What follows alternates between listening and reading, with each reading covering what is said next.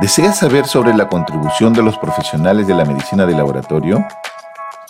En esta segunda temporada de mi podcast, en 2022, conocerás más de la importancia de las pruebas de laboratorio y cómo impactan en tu salud.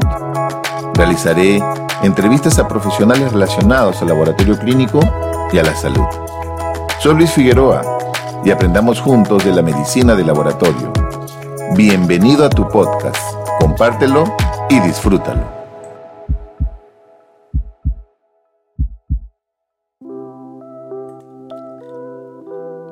Reconocimiento a los profesionales de la medicina de laboratorio. En este mes de abril se están generando celebraciones haciendo una reflexión sobre la contribución del quehacer de los profesionales de la medicina de laboratorio. Por ejemplo, del 24 al 30 de abril de este año se celebra la Semana de los Profesionales de la Medicina de Laboratorio. Esta celebración tiene como objetivo aumentar la comprensión y el aprecio del público por el personal de los laboratorios clínicos.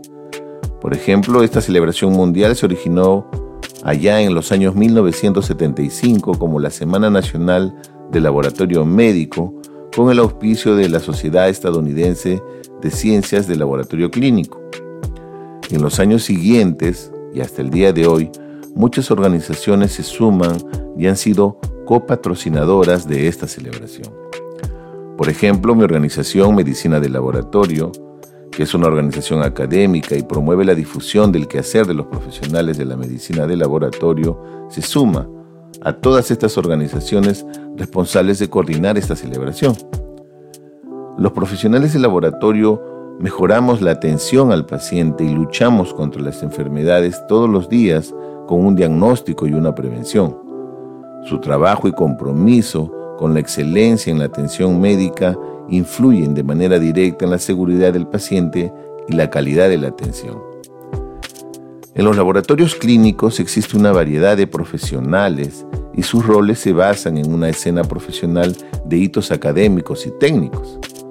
Aunque la terminología está cambiando con el tiempo y puede variar de repente de un lugar a otro, los elementos principales de un equipo de laboratorio clínico incluyen al director de laboratorio, que por ejemplo en nuestro caso es el médico patólogo clínico, también incluyen supervisores, biólogos, tecnólogos, técnicos, digitadores, entre otros. Además, los laboratorios cuentan con personas que gestionan las operaciones. Si bien es posible que estos profesionales no realicen pruebas en sus muestras, la mayoría cuenta con una gran capacitación y experiencia en los aspectos técnicos del laboratorio y son un elemento importante para garantizar que el laboratorio funcione de manera eficiente. En el caso del director de un laboratorio clínico, suele ser un médico y en el Perú, como les comenté, era un patólogo clínico, es un patólogo clínico. Él o ella deben de cumplir con normas internacionales y nacionales que rigen a estos laboratorios. Es idóneo que los laboratorios clínicos estén acreditados, por ejemplo, con la norma ISO 15189 que evalúa nuestras competencias.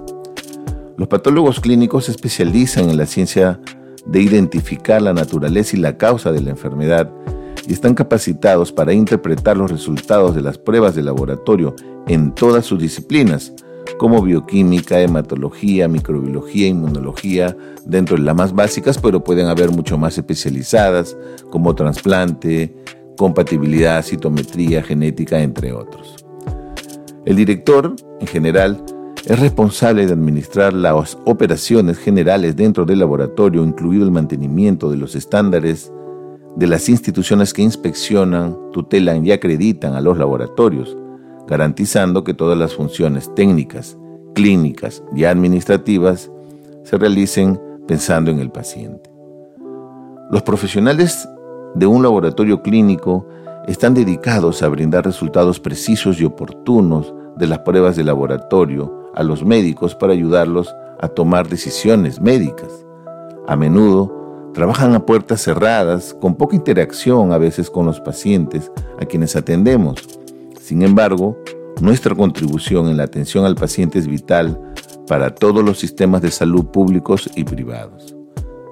Las pruebas de laboratorio brindan una gran cantidad de conocimientos a los médicos y son necesarias para el diagnóstico y tratamiento de miles de problemas de salud que afectan a todos los peruanos y a todos los habitantes, todos los días. Los científicos de los laboratorios clínicos realizamos pruebas complejas en las muestras de los pacientes utilizando equipos con alta tecnología, muy sofisticados. Estos resultados juegan un papel importante en la identificación y el tratamiento, por ejemplo, del cáncer, enfermedades crónicas como las cardiovasculares, diabetes y otras afecciones médicas. Se estima que entre el 60 al 70% de todas las decisiones relacionadas con el diagnóstico, el tratamiento, la hospitalización y el alta de un paciente se basan en los resultados de las pruebas que realizamos los científicos en un laboratorio clínico. Con mucho agrado, por ejemplo, se está sumando también a este mes de celebración de los profesionales a la Federación Internacional de Química Clínica y Medicina de Laboratorio, la IFCC, desplegando su iniciativa Global Lab Week, creando conciencia sobre la contribución crítica de la medicina de laboratorio en la salud pública y en la atención del paciente. Al final, necesitamos más y mejores profesionales de la medicina de laboratorio nosotros, los científicos del laboratorio médico, somos excelentes y exitosos comunicadores efectivos con un intelecto sólido e interés en la ciencia y la tecnología. Nuestra coordinación ojo-mano, la destreza y la agudeza visual son cruciales para realizar y analizar las pruebas de laboratorio con maestría. Si estás interesado, anímate a ser parte de nuestra familia. Celebra con nosotros este mes de los profesionales de la medicina de laboratorio. Muchas gracias. Muchas gracias por escuchar este nuevo episodio.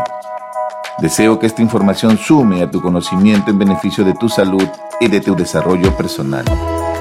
Que tengas una excelente semana y recuerda que no importa lo lento que avances, siempre y cuando no te detengas. Gracias por escucharme y te invito a que continúes siguiéndome en esta segunda temporada con próximos episodios. Cuídate.